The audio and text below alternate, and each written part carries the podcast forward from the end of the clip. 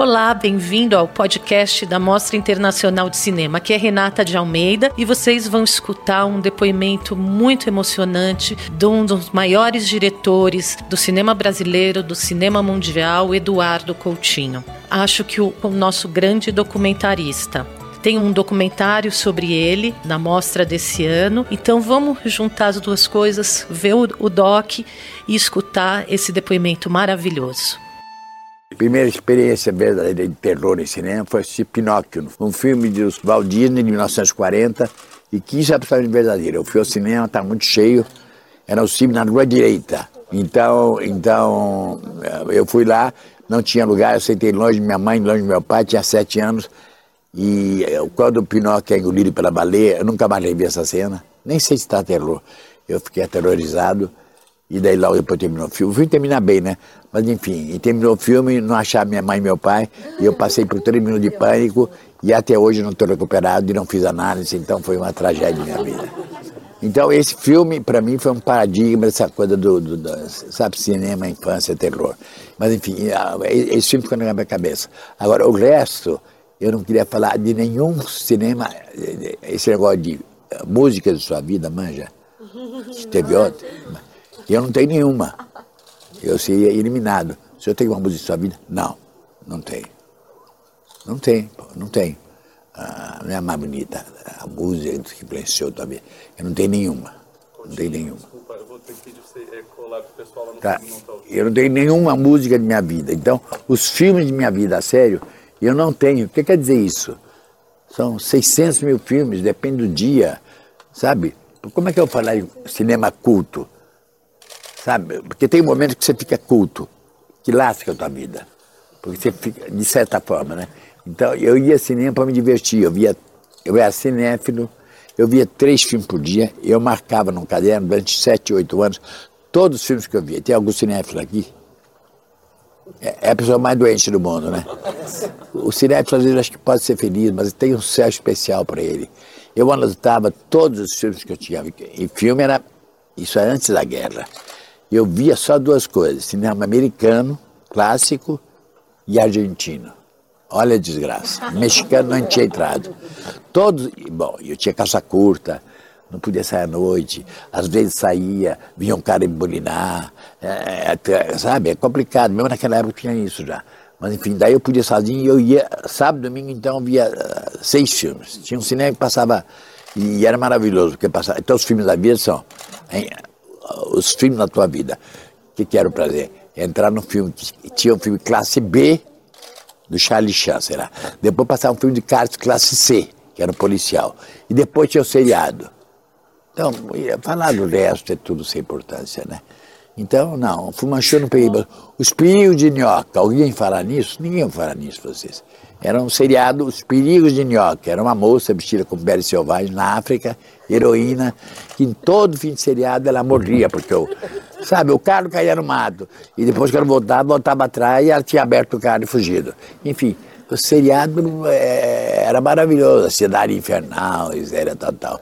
E os filmes eram filmes cinemas, sabe? Tinha, tinha o Santa Helena, que fica na Passaracé, tinha o Santa Helena e o Cinemundi. Tinha dois cinemas lá.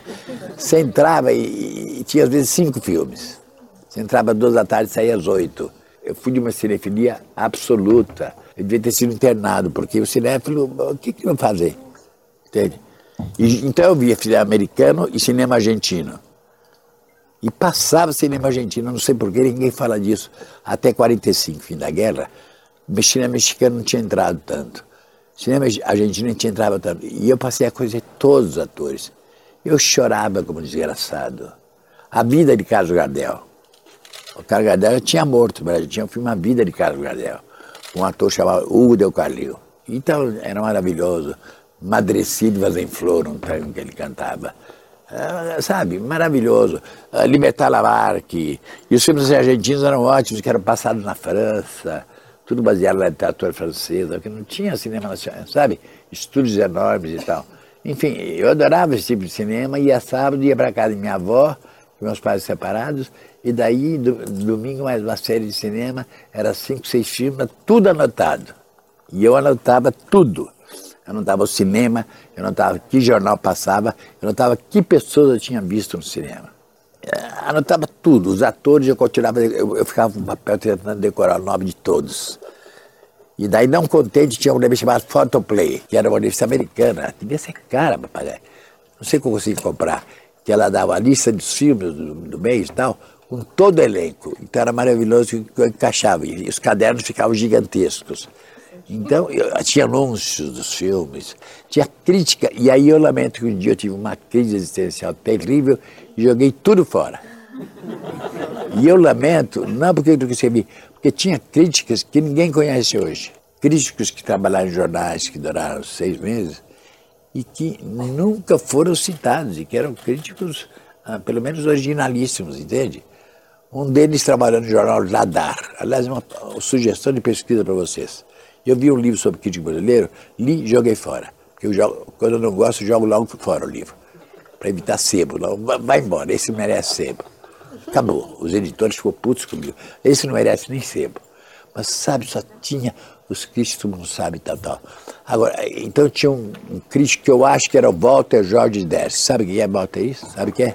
Escreveu Gabriela, fez filmes, tem um filho que é fotógrafo e tal. Eu acho que era ele, mas numa revista chamada Radar. Era um, um jornalzinho que saía todo sábado, sobre cultura, sobre tal. E eu acho que era ele que escrevia os filmes. E era muito engraçado porque ele era violentíssimo na crítica. Mas engraçado que ele não tinha bonequinho, não. Ele falava do filme, uma coluna, embaixo ele dizia, imundo, repelente, leproso, asqueroso. E quando era bom, sei lá, que ele dizia sublime, sei lá, mas ele gostava mais dos filmes que ele detestava. Então tinha filme, ele era ateu, tinha o filme que tinha milagre, o sino de Santa Maria, é imundo, sabe? E ele tinha uns filmes bons que ele gostava, de classe B e tal, tal, tal. Então, isso marcou. Daí teve um crítico, o único que teve coragem de fazer isso, ninguém fez no mundo. Era um crítico que nem se vive ainda. Ele foi casado com uma atriz chamada Maria Dioná. Se alguém souber me informar, ele chamava Antônio José, eu acho. Isso em 1955, por aí. Pode estar vivo, pelo menos. Ah, é um jornal que foi publicado durante seis meses em São Paulo, só em São Paulo, e que sumiu. E que nunca havia publicado. E ele fez uma coisa maravilhosa. O que, que é? Ele dividiu, ele fez a esquizofrenia verdadeira. Qual é a esquizofrenia? Qual é? Todos nós somos divididos, né? Mas a gente não assume, não é não? Vi um filme do Bergman ontem e sabe, não entendi nada, foi ótimo porque eu não entendi nada, não é para entender nada e tal, tal, tal. E tem o crítico que fala, não, esse foi uma porcaria porque o blockbuster que é bom, tal, tal. Ele simplesmente, ele assinava uma coluna, o nome dele, e tinha duas colunas. Tinha uma que tinha para o gravatinha, o outro para borboleta. Um deles era o intelectual, um deles era o público comum. Então ele conseguia essa coisa maravilhosa, ele escrevia duas colunas. Numa ele dizia assim, Bergman, me lembro que tinha um do Bergman. Porque Bergman, o cineasta da alma e tal, e sabe, aquelas coisas maravilhosas que se podia dizer do Bergman, um crítico cinéfilo, vocês conhecem do Bergman, essas coisas lindas que pode dizer do Bergman. Daí ele se punha na pele do espectador que entrou no cinema para ver um cowboy. Esse cara é o chato, esse filme é insuportável, Era maravilhoso isso. E ele punha para fora muita coisa que a gente não põe, ele punha a cisão dele no, no, no coisa, entende? Odiei e detestei o filme. Aliás, amei e detestei de acordo com dois tipos de público ele calculava, tá? Ele mesmo, não sei se é dividido, mas ele calculava dois públicos e dizia: não, para esse filme eu tenho que dizer para esse cara daqui, ele já vai ler sabendo que é filme para divertir. Ele não vai. É. Este outro, não. Você vai sofrer, mas também depois você vai ser recompensado, porque uh, você não vai entender nada, mas não importa, porque o filme fala sobre a humanidade, ele resolve o problema da existência de Deus. Daí o cara fica louco, daí vai ver. E o outro ele dizia, não, não vá nunca nesse filme, esse filme é uma droga e tal. Então esse filme, essas críticas foram todas destruídas e nunca vi publicadas uma história do jornalismo de São Paulo, da crítica. Esses críticos foram originais, entende? E depois tinha um outro crítico, que era um cara louco, também completamente doido, cinéfilo total, que tinha uma corte que seguia ele, que esse é mais conhecido, que é o Rubem Biafra, que foi anos crítico do Estado de São Paulo, que era inteiramente doido também. Ele já morreu, mas Ele escreveu. E tinha, agora tínhamos visões proféticas e tal, mas é muito estranho, uma Biafra figura estranhíssima. E ele escrevia no jornal Poderoso como Estado, mas ele descobria os filmes impossíveis, em certos lugares impossíveis, e dizia, em tal cinema, na Lapa, está passando tal filme. Então, há mil bairros de São Paulo que eu só conheço porque eu fui seguir o filme que ele falou lá. Eu nunca tinha ido na Lapa. Tinha um cinema de 3 mil lugares na, na Moca, que eu conhecia a Moca quando eu fui esse lugar, entende? Então, praticamente a geografia de São Paulo eu fiz por causa dos cinemas. Então, aí chegava, viajava, cinema era barato, era milho e tomava. Então, isto é, então o cinema ocupou um lugar absoluto na minha infância, né? Um lugar absoluto. Tanto que um dia eu tentei viver uma aventura com um amigo e via os filmes americanos e queria viver aquilo. Então eu via as pessoas uh, que vão para um posto de estrada e acontece uma aventura, os vagabundos, e daí se salvam, encontram a Lana Turner, e daí encontram o posto de gasolina e tal. Fala, não, a gente precisa viver uma aventura dessa. Ele adorava filme americano também, então a gente cortou uma roupa, sujou tudo, a gente se fez miserável, pegar uma maleta, rasgamos toda a maleta e entrava no trem e falava, vamos para o interior, vamos ver o que acontece com a gente no filme. Isso não é um filme americano, vamos ver o que acontece. Mas daí, quando nós somos muito covardes, eu já escolhi um lugar, porque eu tinha um parente, um parente, que eu tinha um contraparente, que eu não tinha intimidade. Eu falei, não, se não der certo, Laranjal Paulista, se não der certo, a gente vai na casa desse parente meu. E fomos nós para a estrada. Nós descemos na estação, andávamos duas horas, pedimos carro, e ia falar o quê? O senhor tem trabalho braçal? Imagine nós fazendo colheita de feijão.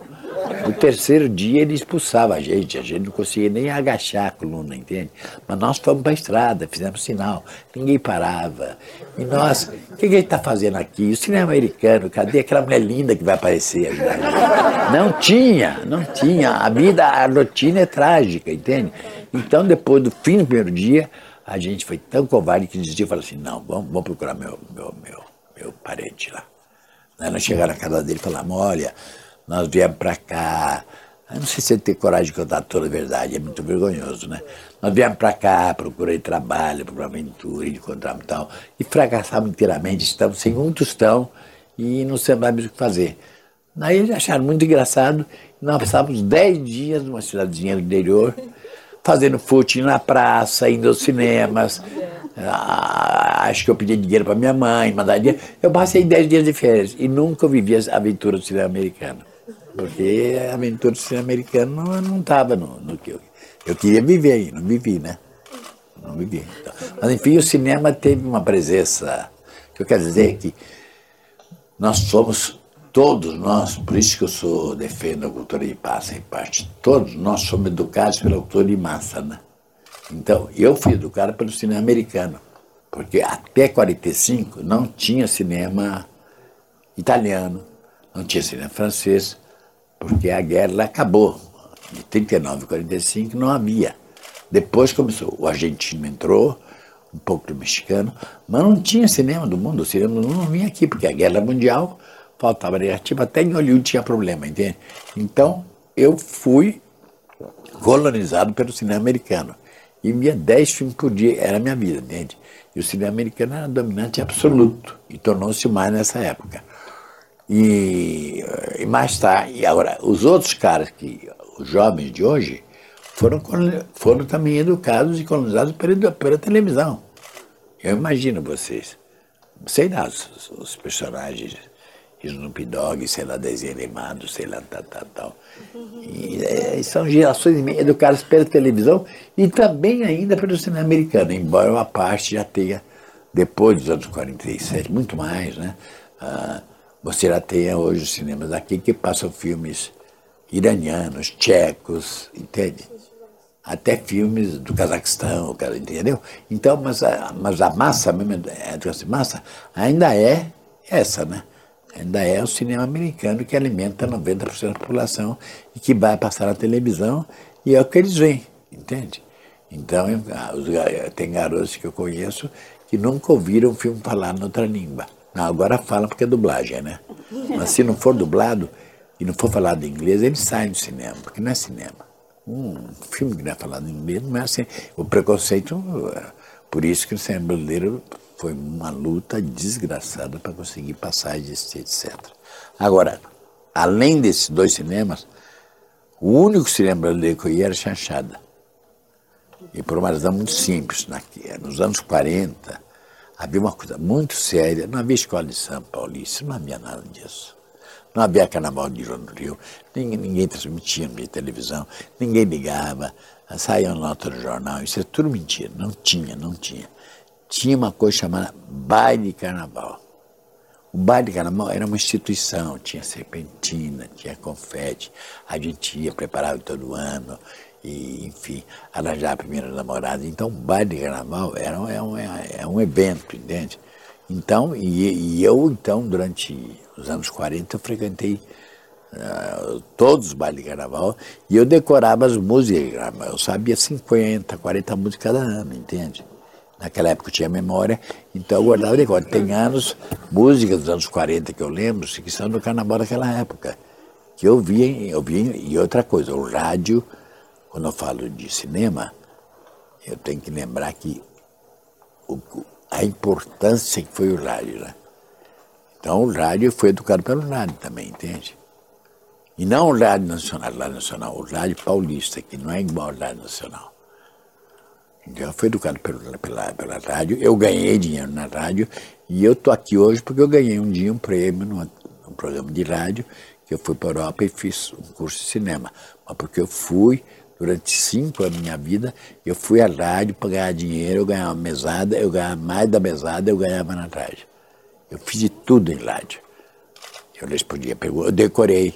Então passei a ser, nessa época você tem memória, né? Eu exercitei minha memória. Eu sabia os autores de 80 peças, 80 óperas. Pergunta se eu conhecia uma. Uma, uma, uma. Canta para mim, o Rigoletto. Não, eu decorava, eu tinha que decorar. Porque se eu decoro, eu posso ganhar. Quem escreveu. Ai, o primeiro que levantasse a chance de ganhar, entendeu? E a gente reunia num barzinho e disputava, cada um disputava seu prêmio, entende? Então passei seis anos da minha vida vivendo disso, a cultura de boca, entendeu? Cultura de boca, eu tinha que saber quem escreveu os milhões de livros, não podia decorar todos, mas tinha que decorar um monte de tolice e tal, e, eu, e às vezes o cara mandava de decorar. Eu me lembro que na Tupi tinha um programa 11 da manhã que tinha, ele, às vezes ele avisava o tema, às vezes não avisava. Ele dizia assim, semana que vem, capitais do município de São Paulo. Onde é, é muito fácil, porque na ordem alfabética ele decorava em 10 minutos. Chegava lá, eu sabia todos. Então eu empatava com um cara que tinha mais memória que eu. Aí nós fizemos um acordo e a gente dividia o prêmio. Daí a gente não tinha impasse, entende? Não é que a gente... A gente não sofria porque provavelmente um ou outro ganhasse e dividia o prêmio. Então eu te garantia um fim de semana bom. Daí esse dinheiro depois eu perdia todo no jockey. Eu perdi todo no jockey. Era proibido jogar, mas os outros jogavam por mim, então eu perdia tudo. Bom, mas então, então o rádio para mim teve uma importância fundamental, inclusive nisso. Eu conheci gente em rádio que ninguém, que eu só conhecia, porque eu ia lá para uh, profissional, eu ia lá profissionalmente, eu ia lá para ganhar dinheiro, entende? Então conheci Isaura Garcia Mazarop, ninguém conhecia. Um dia estava na fila do ônibus comigo. A Rádio Tupi ficava no Sumaré, a Rádio Decor ficava ali no centro da cidade. Tinha três rádios poderosos. Tinha uma rádio só de novela, entendeu? E não era produção só de rádio nacional. Tinha, tinha gente famosa em São Paulo que ninguém conhecia no Rio. E vice-versa. Enfim, mas há uma, rádio em São Paulo que ninguém conheceu no, no, no inclusive com um humorista absolutamente genial chamado Pagano Sobrinho, que ninguém conhece e que o Rogério Gazella botou no filme dele, acho que no primeiro, no Bandido dos Vermelhos, acho, ele botou. Ele fala um político corrupto. E que era um humorista extraordinário, Pagano Sobrinho. Ninguém sabe quem é no Brasil. Ninguém sabe quem é. Mas enfim, eu, eu fui alimentado por essa cultura. Agora, daí, anos 52, 53, eu entrei para a faculdade, e nessa época daí eu comecei a ficar culto, entre aspas. E daí tudo começa a ficar complicado, entende? Tudo começa. E desse período eu não quero falar, porque daí entra. Porque daí você aprende, não, você não deve gostar de tal pessoa. Você aprende um monte de coisas boas e um pouco de coisas ruins, né? porque você tem que daí, sabe? Você tem que ter um panteão. Mas isso eu vou dizer aqui, né? Não, eu gosto de tal, eu não gosto de tal. Isso, isso eu não tenho, essas coisas aí não tenho, não tenho essa coisa aí e tal. Então, você falar das, das coisas de hoje, ah, não, eu não tenho nada para dizer. A documentário? Eu não tenho a menor ideia. Não, para começar a falar documentário, é uma palavra que passava naquele tempo, passava um jornal, como é que chama? Jornal da Tela era americano. Era Movietone. Toda semana tinha o Jornal da Tela, a Fox fazia um, enfim, cada companhia tinha um e passava, tempo da guerra, né? E eles mandavam o repórter e passava o jornal, não tinha jornal brasileiro. Depois veio o jornal brasileiro, começou com o Severo Ribeiro, tal, tal, aquele depois jornal que tinha o futebol, tal. o Primo Carbonari, né? O Primo Carbonari é uma obra-prima, né? Porque ele, ele fez filme durante anos, né? E ele nunca conseguiu fazer um plano que fosse bem exposto. Nunca, nunca. Ele conseguiu esse milagre. Eu acho que ele nunca conseguiu um plano em que a exposição estava correta, estava sempre a mais ou a menos. O Primo Carbonari é uma figura. Né? Eu sei que ele tem um acervo extraordinário aí, mas ele fazia filmes a, geralmente a pedido, enfim, a pedidos, né? A pedido dos outros, né? Então, eu não sei que se salva, deve salvar, porque tem muita memória lá que só tem naqueles filmes, mas realmente o Primo Carbonari, ele, ele deve ter filmado tudo no Brasil, né? Tudo. Tinha ele, tinha os caras que viviam de... Cinema, não existia cinema documentário, existia cinema de cavação, que era ele, que era Ir Rosenberg. Ir Rosenberg dividiu de era com ele. Ninguém fazia filme sobre a seca sem falar com ele. Todos os filmes sobre a seca eram de Knox. Também. Ele que produzia. Filmes Collier, Brindes e tal. E, inclusive o Nelson Pereira dos Santos fez um filme para ele antes de fazer Vidas Secas. Eu até que acho que ele, ele teve a impressão de uma seca até filmando um filme do Knox, aumentou a impressão dele. E depois tinha um outro que dominou o mercado mesmo, que foi o Gemanzon, E Gemanzon foi, era conhecido como documentário, 10 minutos. Todos eram pagos, entende? E o Gemanzon, ele, quase tudo foi guardado até hoje. Mas é, é muito difícil aproveitar, porque é tudo mentira. É demais de mentira. O Gemanzon, ele proibia que o operário não fosse lindo, se possível branco. Cada cara tinha que ser lindo, entende? Cada, cada plano tinha que ser lindo. O céu tinha que ser lindo, tinha que ser azul. Sabe? Então era uma coisa impossível, porque ele realmente era, era tudo lindo demais. Então é, o material que sobrou dele deve sofrer desse problema grave, né? Ah, é tudo lindo demais, é tudo lindo demais. Então o documentário era isso, era filme pagos para os outros e que não tinha nada a ver. O documentário mesmo tinha um do Lima Barleto, que foi pioneiro em 40 e poucos e tal e tal, mas essa palavra ah, praticamente era arriscada adicionar de cinema brasileiro mesmo na época do cinema novo, ela vai aparecer em curta-metragem. Em longa-metragem, ela só vai aparecer na opinião pública, por aí, 1967. Ninguém ia ver um documentário longa-metragem.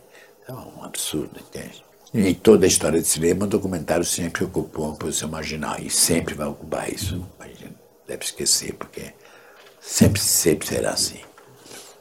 Eu sempre talvez tenha ainda a visão de que o documentário era chato. E eu assisti o jogo de cena. Ah. E o seu jogo de cena mudou completamente a minha visão do documentário.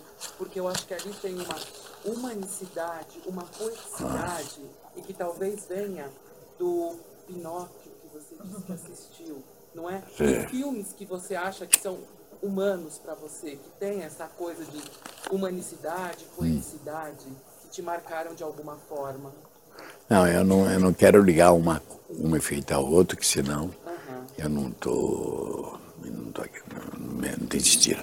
Eu quero dizer outra coisa, que, que quando eu vi esses filmes com 12, 15 anos, eu não sabia que, enfim, que Jean Ford é o grande autor, mas que, sabe, enfim, eu não tinha. Eu não era culto ainda. Então eu me permitia ver um melodrama e chorar e dar cinco estrelas, por estrelas, dar cinco estrelas para filmes que, imagine, podia dar. E eu tinha uma coisa, eu sempre gostei de melodrama. E eu chorei muito em cinema. Eu chorei muito em cinema. E mesmo quando eu comecei a virar culto, eu vi um filme que eu tenho até vergonha quando eu falo. Eu levei outro dia para ver como é que eu pude chorar nesse filme. Eu, devia ter 22 anos, pô. Eu, eu, como é que eu posso? É só, no, só na lista mesmo, não tem jeito. É um filme chamado é um Suplício de uma Saudade. Eu comprei outro dia, velho, né? 12 reais, eu comprei. E não, eu compreendia, ela. Mas realmente, ele morre, ela vê ele na colina, e quando ela sobe, ele sumiu. É maravilhoso. E a música, a música, a música com 600 instrumentos. Lá, Zemana Splendor, sim. E a Jennifer Jones, ela faz uma eurasiana, então ela é filha de europeu com chinesa, então tem preconceito racial, porque ela é amante do cara e não é ocidental, né? O William é lindo e tal. E ela vem assim, Billy. Não, é maravilhoso. O amor é lindo. O amor é lindo, a morte é linda, tudo é lindo. Tudo, tudo é, é, assim, melodrama é. Não, e melodrama eu sempre adorei, pô. Tem um filme que passa às vezes, não sei, talvez encontro por aí. Também encontro em vídeo. Mas chama Amar Foi Minha Ruína. Esse filme tem que ver. Chama, o nome em inglês é Live Air to Heaven de 1942 por aí. O diretor não é famoso, ele fez 40 filmes, mas é com a Gene Cheney, só que muito velho para lembrar, e o Cornel Wide. É a história de uma mulher, houve muitos, melodrama fazia muitos. Né? É a história de uma mulher que ela é apaixonada, ela se casa com um cara, só que o seguinte, ela, a paixão dela é totalmente doentia. Então ela não quer que ninguém se aproxime dele. Então, ela tem primeiro o irmão que tem a irmã é paraplégico. Ela mata o irmão. O irmão do cara. Elas vão passar de, vão passar de barco, ela vira o barco, e o cara pede socorro lá, e depois inventa um acidente. E ela vai fazendo uma maldade atrás do outro, uma maldade atrás do outro, uma maldade atrás do outro, e ele não percebe, é muito lento e tal, e ela continua mandando nele. Daí quando ela vê que ela está perdida, quando ela, tá, ela fica grávida dele, ela fala, não, eu tenho que, eu tenho que liquidar com, eu tenho, tenho que terminar mal isso. Daí ela se joga da escada para ver se ela aborta, e daí pelo menos então tira o filho. Mas daí numa, ela cai da escada, o aborto mata ela e mata o filho também. E daí, claro, no finalzinho, ele casa com a irmã dela, que é uma é boa, tão, é boa, boa, boa, boa. A irmã é good girl, a irmã é good girl, termina bem. Mas esse filme é maravilhoso. Esse filme é uma da Varucita, esse filme, porque é, uma, é, um filme que é um modelo de, de, de, de do que é o melodrama, entende? Sentimentos violentos e tal. Você já fez documentários de assuntos muito diversos. E hoje você está sentado aqui no cinema ah. falando, sobre, falando sobre filmes. Você tem vontade de fazer um documentário sobre cinema, cinéfilos, ah. cinema? Eu sempre digo isso, que índio tem que filmar. Sabe esse negócio? Ah, favelado, filma. Índio tem que filmar por exemplo, um filme sobre como vive o cineasta. Eu acho que seria maravilhoso. Eu não sei, porque eu não sei como o cineasta vive. Eu só posso dizer que eu posso te contar histórias de como é que eu vivi 20 anos, como é que eu pagava as contas no fim do mês. Dá um livro. Minha mulher é rica, eu vendo cocaína. Ah, tem que ter um mistério. Ah, eu, sou, eu sou monge, eu só como biscoito que me craque, porque eu vou te contar. Eu passei 15 anos da minha vida que eu fui freelancer, mais 10 anos que eu trabalhei em cinema. Tinha sexta-feira que eu falava, meu Deus, eu vou a pé para casa. Sabe? Então, eu me essa pergunta, como você tem que viver? E se você casa e tem filho? Enquanto você tem roupa lavada, né? mas quando você não tem? Então, eu queria que fizessem uma, mas eu não queria que fosse feito por um cineasta. Eu queria feito por um, feito por um camponês, por um negro, por um pobre e tal. Ora, eu não faço filme sobre mim mesmo, sobre coisas próximas a mim. Um dia me ofereceram fazer um filme sobre o, sobre o Leão, que foi muito meu amigo, eu falo, não, não faço. O Leão foi meu amigo, eu não faço filme. Não faço filme sobre mim. E, e eu vou fazer um filme sobre cineastas velhos? Não. que faça um cara de 18 anos. Eu não vou fazer. Eu faço coisas estão longe de mim, um momento mais ou menos longe de mim. Eu faço sobre aquilo que eu não conheço. Aquilo que eu conheço eu não quero fazer. O que, é que eu vou acrescentar? Estou viciado, na, na, sabe? Eu não tenho, não tenho distância para isso. Então, esse assunto eu nunca farei. Prometo. Prometo, só se for um delírio mortal, assim, escrevendo, assim. Mas, Mas tem de um jeito esquizofrênico, assim, a tela dividida em dois, esse lado... Ah, não, eu não divido, eu, eu não divido, eu não divido, não divido. Não, é outra coisa que eu não divido, eu não faço experiência de instalação. A tela, tem que apagar a tela. Que eu gosto de cinema é que tem uma sala, apaga a luz e tem o um negócio, as pessoas ficam uma hora, duas horas. O difícil é mantê-las assistindo a um filme durante uma, duas horas. Numa instalação você pode botar, pessoas ficam 15 minutos, 10 minutos. Cinema tem essa coisa, que eu acho maravilhosa, é um, é um, é um desafio. Como é que eu manter uma pessoa no cinema uma, duas horas? É um desafio. Há limitações que você não tem no museu, mas eu acho esse desafio que maravilhoso. Eu tento fazer o que eu quero, mas eu sei que ao mesmo tempo eu tenho que manter o público na sala. Imagine fazendo documentário ainda mais. Como fazer isso? Mantendo pelo menos o público pequeno que vai assistir o filme na sala. Eu acho que isso me interessa isso. Esse é o desafio. A sala escura, que aliás vai acabar, né? Mas enquanto não acaba, porque eu vou fazer tudo digital, etc. Não, tá, a sala vai ficar porque todos os projetores vão ser digitais, né? Já é uma desgraça, mas a, a sala escura vai ter muito menos porque vai ter, vai acabar videoclube, internet vai ter tudo e tal. Mas enfim, eu acho fundamental que continue a sala, porque na sala está aqui, eu não te conheço. Se for só cada vez sozinho ou sozinho, não entendo nada. Então, a sala é feita de gente que não se conhece, que está junta para casa, pagou, ou não pagou, e que não são iguais aos. Entende? Então, estão juntos, entendeu? Respiraram juntos, de repente saem, estão no outro mundo. Então a sala de cinema para mim é indispensável. É totalmente diferente de ver televisão. A experiência é totalmente diferente. Então eu espero, é coisa de velho, mas eu espero que a sala de cinema fique, nem que fique 50, que aquela sala de cinema se mantenha que é uma experiência que, de repente, aqui em 50 anos, pouca gente vai ter. No interior do Brasil, quem, quem viu cinema numa sala? Agora você vê cinema, não? sabe? Três pessoas, a família, fazendo, cozinhando. E não, não é isso, não é isso. Na sala você está lá para olhar. É verdade que dizem que nesses cinemas, como é que chama esse cinema multiplex, que, que 90% agora é, né? 90% agora é cinema 3D, né? Com multiplex, né? E que tem um, um negócio de pipoca de 14 toneladas, não é isso? E o negócio de Coca-Cola de 5. Então tem impressão que o barulho que deve fazer enquanto as pessoas vão comendo, jogando as coisas fora e tal, deve ser terrível. Mas uh, o cinema é fascinante. Quando você consegue uma sala que ensine isso, o lindo, sei lá, estão acompanhando uma coisa que acontece na tela, que não tem nada a ver, que, tá no, que é uma sombra, e você está aqui, e você sai, e se você conseguir pensar nisso um dia depois, foi maravilhoso. Em geral você não pensa, né? Pensa, esquece.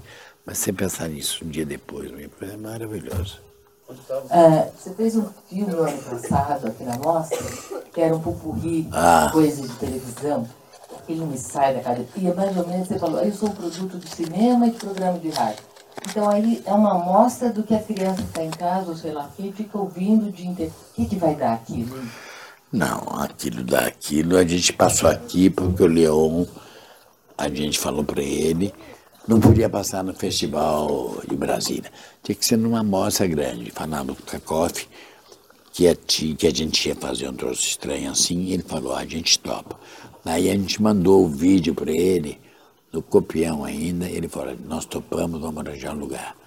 Daí foi uma questão de que, mas que nome tem? Daí inventei o um nome, que é um dia na vida, ele não podia falar em televisão, né, o nome. E daí tinha que botar uma fotografia do filme. E eu não podia botar nenhuma porque todas eram roubadas da televisão. Daí eles falaram que a gente faz, eles resolveram botar uma foto minha, porque não podia botar.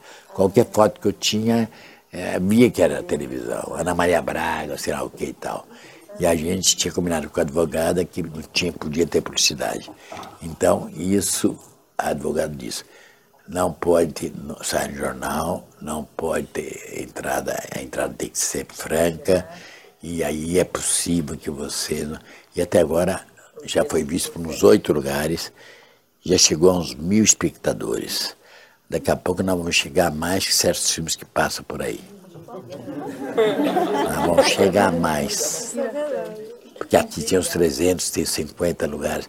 Passou em quatro faculdades no Rio. Santa Catarina ia passar sexta-feira.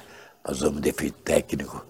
E estava virgem. A fita foi um. Mas enfim, a gente em Pernambuco quer chamar, e eu quero passar nas, nas favelas do Rio, no lugar, nas favelas, nos lugares em que vão as pessoas que gostam desse tipo de programa. Porque saber o que eu penso naquilo é, é pouco importante. Nós temos a nossa opinião, sai no jornal. Eu quero saber o que as pessoas, principalmente as mulheres, que é o público-alvo, e que vem aqueles programas sobre como é que chama aquela mulher que faz a operação? A mulher mais feia do mundo. É a outra que gosta das pessoas mortas, como é que é? Sônia Abrão. Né? Mas enfim, aquelas várias coisas e tal. Mas, e daí mil pastores e tal. A maioria era programa de, de, de beleza, entre aspas. Na verdade, eu chamava em geral de, de bunda. Mas tem um público para aquilo. E eu queria saber a opinião dessas pessoas em relação aos programas, que é muito mais importante eu saber. Eu não acho que tem uma máquina lá em cima que diz engula isso e você veja. Eu acho que existe uma negociação entre quem tem o poder, capital e tal, tal, tal, e o público fora. Mas não é verdade que isso tudo é um poder que nos domina, entende? Há uma negociação. Eu acho que a novela das oito se você fizer uma pesquisa em três classes sociais ou regiões diferentes, você vai ter diferentes respostas em relação a quem é o vilão, se a novela é boa ou má. Mas ninguém faz isso porque dá trabalho. Isso dá trabalho, não há meses. Então, o Brasil, na parte universitária, é um desastre nisso. E eu sei que no México fazem pesquisas com todos os eventos culturais, eles vão, vão nos lugares e ficam meses, e isso demora. Isso demora, você tem que fazer pesquisa qualitativa, sabe? O melhor negócio que o Ibope faz. O que as, as emissoras fazem é uma coisa que elas fazem para novela e para tudo e que funciona muito bem o que eles querem. Mas a qualitativa não tem, entende? Assim mesmo, eles fazem muito mais do que os que o jornal. Porque eles veem o negócio do personagem que está ali na novela e tiram, porque eles estão interessados no feedback. Os caras que escrevem jornal não estão interessados em nada. Eles dizem, eu não gostei, tal personagem tal. O que interessa? Não é feito para ele o programa. Então, eu quero um dia chegar a gente e dizer, olha, o programa foi feito para você. E daí a mulher dizer, não, mas eu não ligo, eu gosto de ver, porque uh, hoje em dia uh, está bonita, não ser gorda. A outra dizia, os pastores, daí eu gostei, mas aquele pastor apareceu demais, eu não gosto de segredo. Eu sei lá o que eles vão dizer, porque é um outro mundo o que tem de pastor é mais do que aquilo que tinha, entende? E isso daí, essa experiência eu acho essencial para não ficar na minha opinião ou na de você, porque e essa é muito parecida. Eu queria ver o que, que eles vão dizer sobre isso.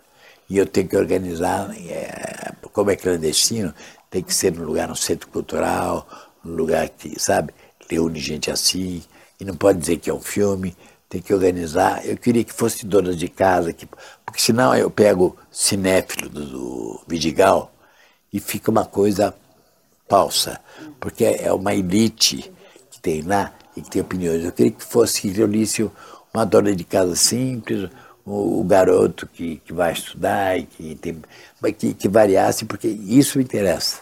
E, aliás, acho que devia interessar todo mundo que está no Brasil, porque as coisas são assim, porque além do governo deixar fazer o que quiserem, porque é tudo um arranjo, existe uma resposta.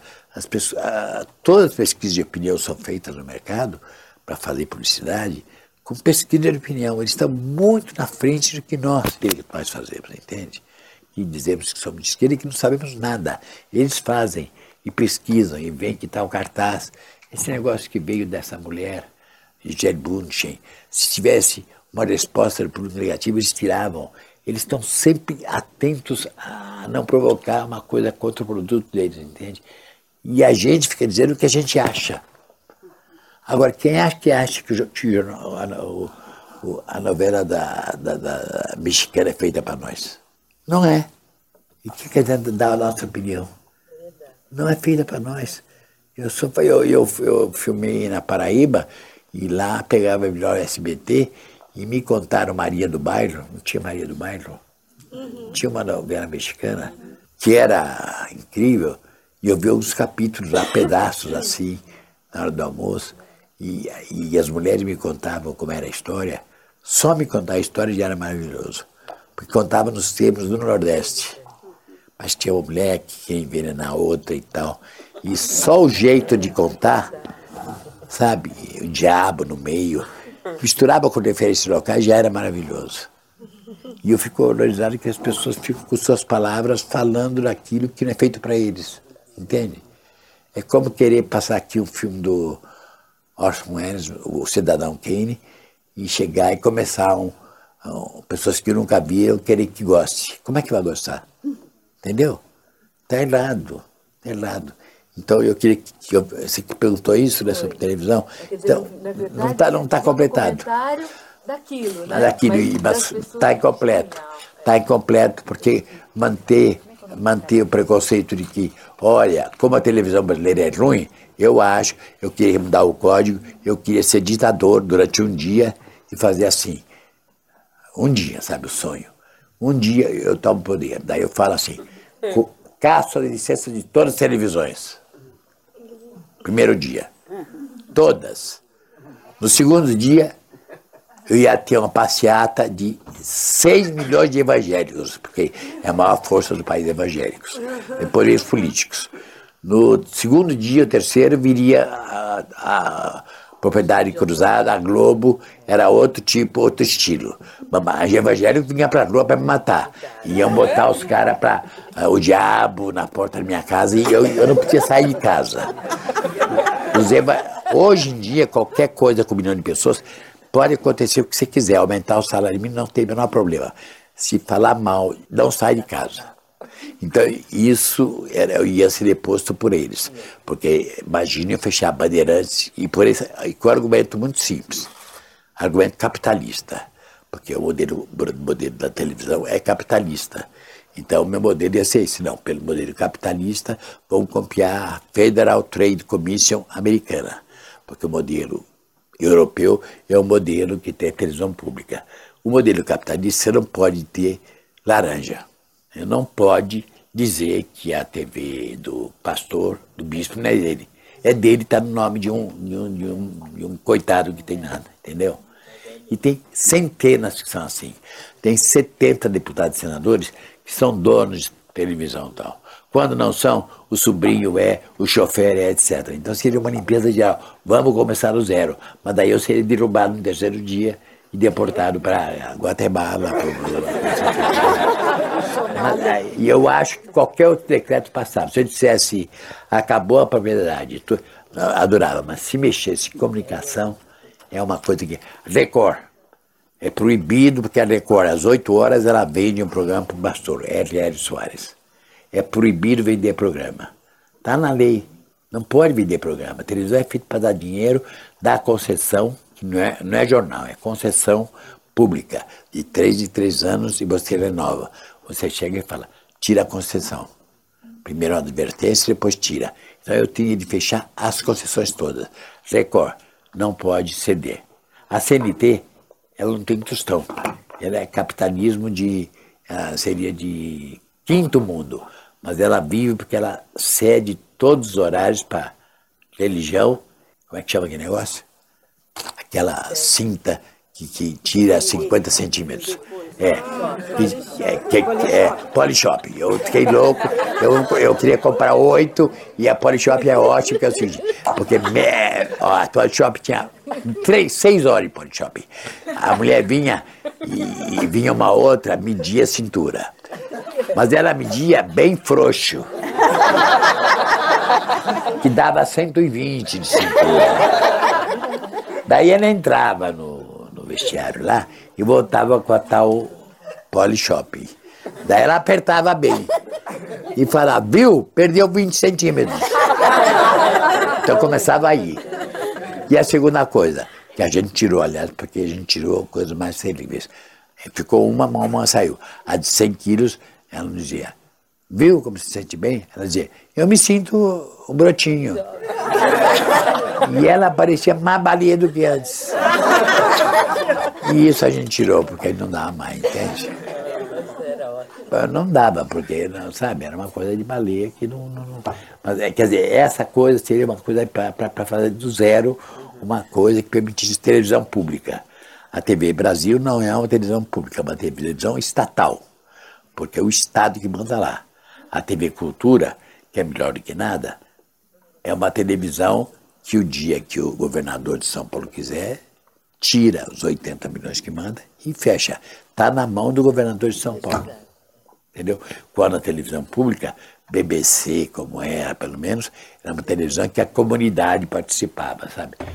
Você botava misturava a Associação de Santana com gente de cima, enfim, era, era, era, era sociedade civil. Então você tinha uma participação equilibrada que discutia os assuntos de moral e de política, etc. Não pode ser o governo que manda. E sendo que a BBC ela é sustentada porque todo aparelho de televisão na Inglaterra, digamos 1%, 0,1%, vai para a BBC.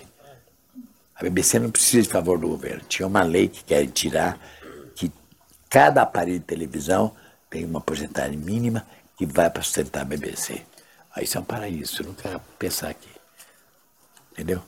Então, é, são coisas desse tipo que, que, que, o, que, que, que, que, que a gente fez o troço, sabendo que a gente sempre faz filmes sabendo que os resultados podem ser inúteis. Mas a gente faz.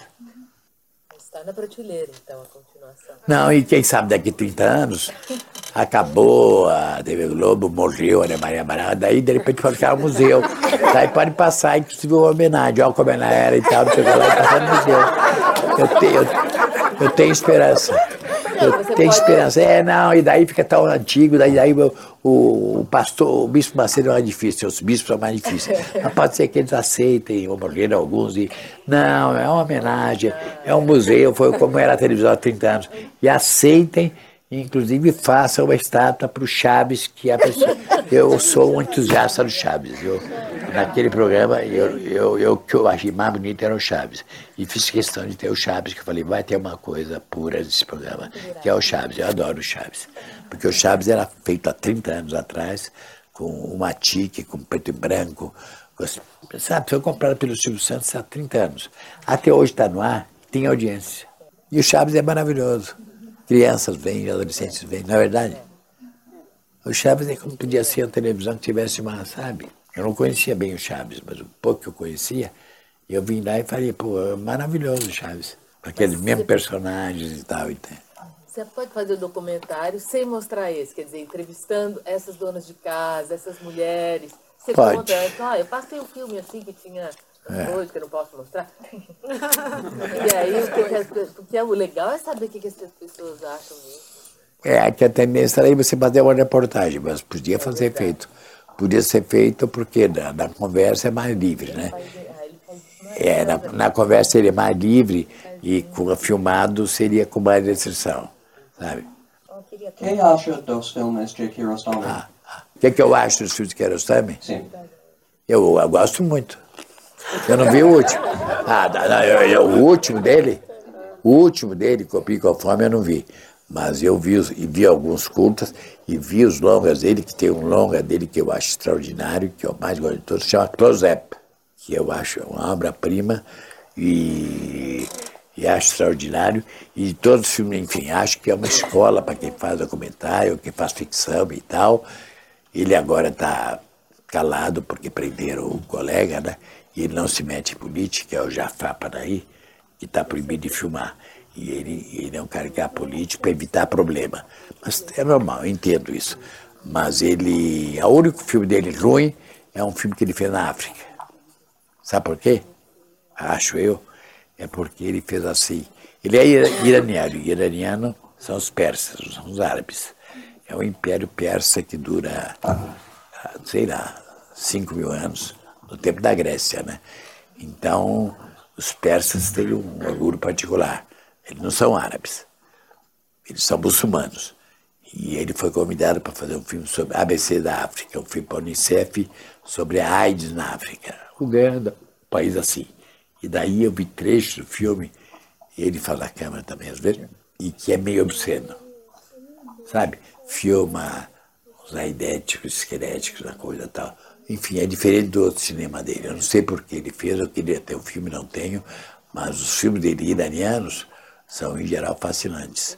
Exatamente por essa coisa de ele jogar. São, ele é uma, claro que para mim, ele é, uma, ele é um ficcionista, claro, para mim, é evidente. Ele não tem nada a ver com documentarista. Mas ele faz um jogo com isso extraordinário. O, o jogo que ele faz em documentário de ficção é maravilhoso, mas ele é um ficcionista. Aquela mulher, aquele garoto, e tem aquele filme 10, é, aquilo foi ensaiado. Era um psicanalista, aquele garoto, né? E aquilo foi ensaiado, né? Aqueles diálogos extraordinários, não é? Você viu o filme? Cadê o Arão? Não foi? Foram ensaiados, então aquilo é extraordinário. No entanto, podia ser uma coisa tirada da vida real. Então é um cara maravilhoso, é um cara que é um, que é um criador de um novo tipo de, de cinema que essas regras de documentário e ficção ficam confusas. É, eu queria saber, Coutinho, eu sei que o filme que você fez sobre televisão tem um monte de impasses, de direitos, etc. Mas eu queria saber se ele vai passar de novo em São Paulo. Quem é, ou... a, Quem é a pessoa, hein? Eu. eu. Mas eu não vejo o rosto. Eu sou. Aqui tá. Deixa eu ver. Moreira. É, é, mulher, é mulher, é Moreira dos óculos, é porque eu, eu, eu enxergo mal de 4 metros, então tá legal. É, se a gente conseguir uma cobra para passar em universidade, porque ah, é um filme que foi muito discutido dentro da faculdade, mas ninguém conseguiu ver. Olha, esse filme tem uma coisa muito chata. Porque quando pego um filme teu, qualquer filme teu, você fala, vai ou não vai e tal. Convida para ir junto, aí você fala, não, não posso ir, vai o filme. Agora, esse filme você é obrigado a ir junto. Então, quando avião, eu que detesto avião, avião cai, né? Então, dizer, avião cai, avião atrasa, entende? Então, avião para a Amazônia, quanto tempo é? Então, esse filme é obrigado a ir junto pelas razões que eu acho justas. Por que esse filme? Qual o sentido desse filme? Para discutir, porque esse filme realmente não é um pretexto. A gente ia fazer um filme sobre. Era um filme sobre citações. Era um filme sobre televisão, jornal, livros sobre o dicionário da, da, da besteira humana, sabe? Do besteirão humano. Então tinha, tinha um livro de modas de 1944, de etiqueta, da, da editora do Cruzeiro. O Cruzeiro, a maior revista da época, que fez a, a tradução. E era maravilhoso. O que, que uma senhorita podia fazer em 44? Se podia aceitar o, o pagamento do jantar num trem. Tinha trem naquela época. E não podia aceitar, daí um drink e tal. Enfim, era uma coisa assim maravilhosa. Mas a gente acabou desistindo, fazendo primeira televisão e pretendendo adaptar ou então dizer para grandes atores e atores não conhecidos, mas ser muito caro, diretor de arte e tal, a gente desistiu. Agora, esse troço de passar é complicado porque tem que ir. Agora, a gente passou na IFIX, que é Ciências Sociais do Rio, passamos na Federal do Rio de Janeiro, passamos na UERJ outro dia, talvez passe na Fluminense, porque daí é mais perto, entende? Você vai junto e vai. E, e passou em Minas Gerais, Universidade de Minas Gerais. O problema que tem é que você. A gente chega com a Copa e passa porque a gente quer evitar que isso chegue alguma vez ao, ao YouTube. Porque todo mundo pergunta, por que não põe na internet? Não põe porque ele tem que ser visto numa sala. Muda radicalmente o caráter estético e político de ser botado numa sala escura e ver que é uma espantosa, feíssima televisão, com aquela coisa terrível. Mas numa sala dá a impressão. Se eu botar na tua casa, a impressão é outra. Nós fizemos experiências com pessoas e disseram, não, isso é televisão, eu sei que a televisão é ruim, mas numa sala é diferente. Então isso daí às vezes pode ser feito, uh, é possível ser feito. Pessoa de confiança, e daí eu não vou, porque também não dá para ir em todas. Mas é possível fazer. Daí é, daí é videofilmes. Eu falo com o João, falo, João, pode, pode ir, sabe? A certeza é confiar na pessoa, de que a pessoa vai passar e depois vai devolver. Para não, sabe? Por exemplo, o diretor, isso aliás é uma coisa que me orgulha muito, como a única televisão que funciona é a Globo, porque os padres só querem, os, os homens da igreja lá só querem ganhar dinheiro, mas a televisão, a TV Globo é uma televisão que sempre foi atenta, né? Atenta a ganhar mais, a ter poder e tal.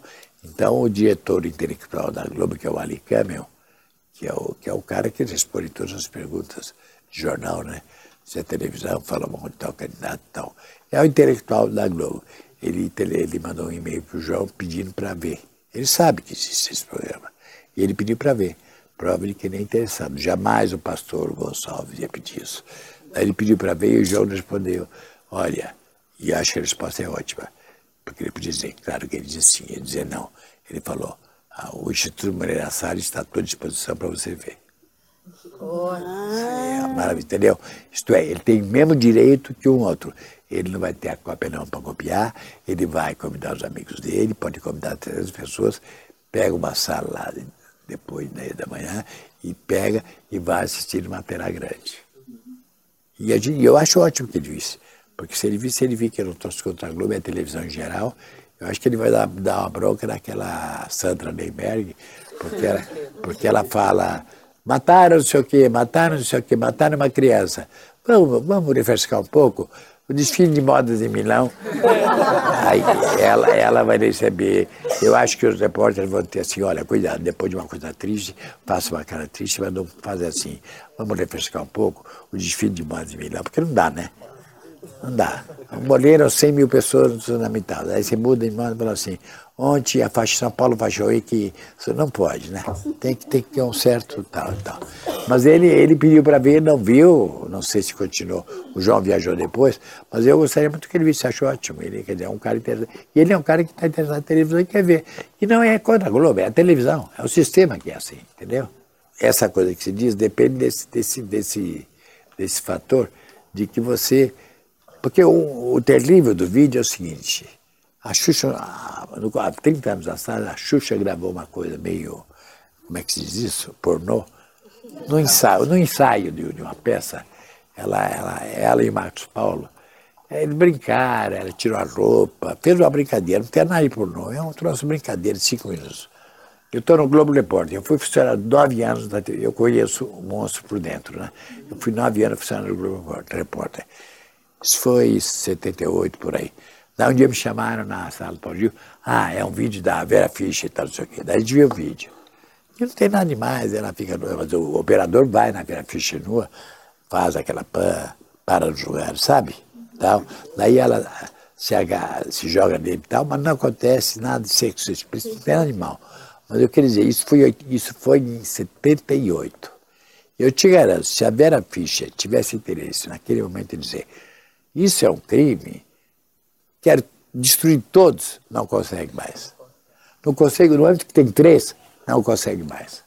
É como a pobre Xuxa, que fez o filme do Walter Cury, jamais, porque tem alguém que mal o vídeo, sempre alguém vai ter.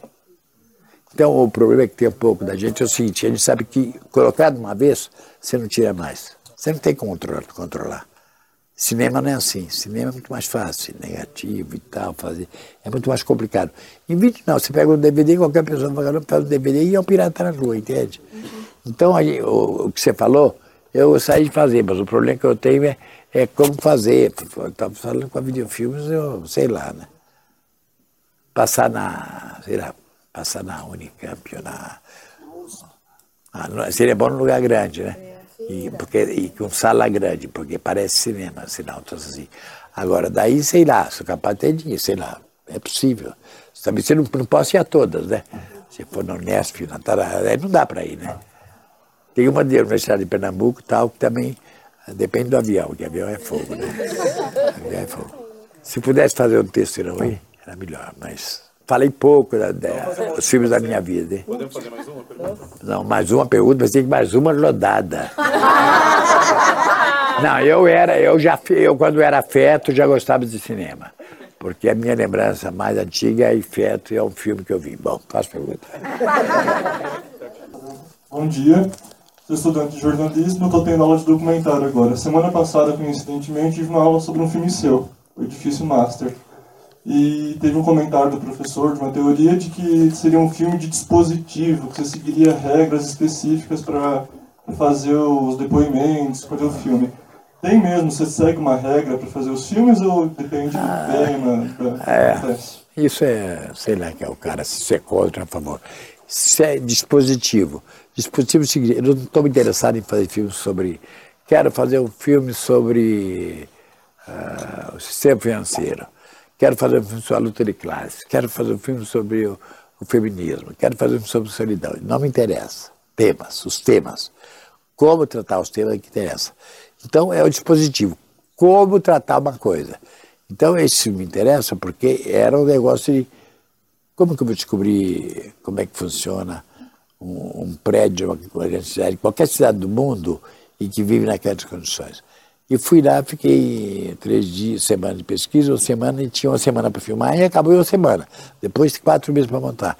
Mas então, o dispositivo é esse. Fora desse, não tem regras, não tem regra do tipo. A, a regra que eu tenho é o seguinte: eu não, tudo monta, eu tudo monta nos meus filmes. Eu não faço um plano de corte. Sabe, uma pessoa está aqui, daí tem uma, um plano de uma pessoa para montar. Tudo monta. Tudo monta, tudo monta. Isso está provado que em 99 eu fiz um filme que tudo montava, que toda pessoa montava. Você monta de uma pessoa falando uma coisa para outra, não precisa fazer repórter, sabe? Tem que monta tudo. Então são dispositivos, como dispositivo é chamar no teatro as pessoas e fazer é, contar a vida. Depois, passa dois meses, chamar atrizes que vão representar. É um dispositivo. São filmes de dispositivo. Agora é um dispositivo de catar canções. Isso é um dispositivo, mas não tem regras para a coisa.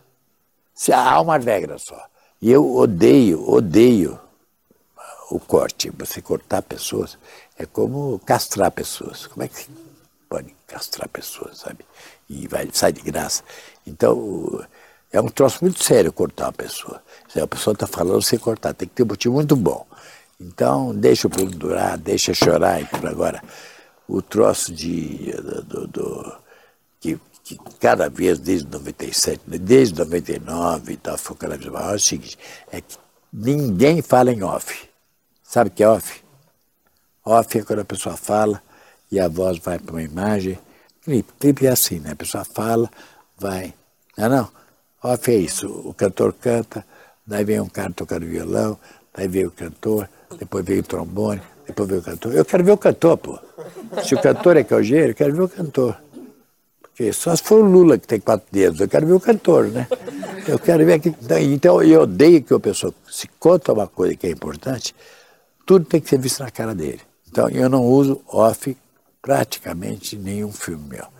Isso é uma regra. Eu acho que tudo que é dito é expresso pelo corpo humano. O corpo humano, basicamente, é composto do movimento dos braços e disso daí. Então isso daí para mim é essencial. O, eu faço filmes sobre eu faço filmes sobre relações entre corpos humanos, no caso eu, a equipe, com os outros. Por isso são filmes eróticos. Não, não porque o assunto é erótico. Eu filmei com um velho de 80 anos e realmente era uma ação erótica. Erótica é uma coisa muito ampla, entende? Pode ser velha, pode ser homem e tudo. Mas toda a relação, isso é um cineasta que diz, que todo filme que filma uma pessoa e cria uma relação de, sabe, de comédia, realmente, como é que chama isso, de integração e tudo, é uma relação erótica. E isso em cinema que me interessa é isso. Eu vivo através disso, senão não vivia, pô. Então, é, é, que eu estou dizendo é por causa disso. É por causa das coisas eróticas que tem isso. O que, que, é uma, que, que é uma fala que eu não vejo o rosto quem fala? Numa laço que eu vejo o rosto, rosto é o senho, senho franzido, o rosto, as sobrancelhas, um, um olho, o olho esgazeado, um ombro que faz assim, um gesto que faz assim. Eu sei, eu sei tanta coisa depois disso. Não é se é mentira, se é verdade. Eu sei tanto dessa pessoa que faz, sabe? fala assim, de repente fala paixão, sabe? O, o, corpo humano é absolutamente ligado, você não pode desligar isso. Cada ser humano é diferente do outro. Isso é que é, isso é que é mistério humano, é isso. Né? São todos submetidos às mesmas regras, são todos do ponto de vista econômico, sociológico, etc. Todos os homens são submetidos às mesmas regras sociais, sejam índios, sejam seja quem for. Mas tem algo diferente. Eu saí de descobrir. Só isso. Obrigado, Coutinho. Muito obrigado. Obrigada. obrigado. Thank you.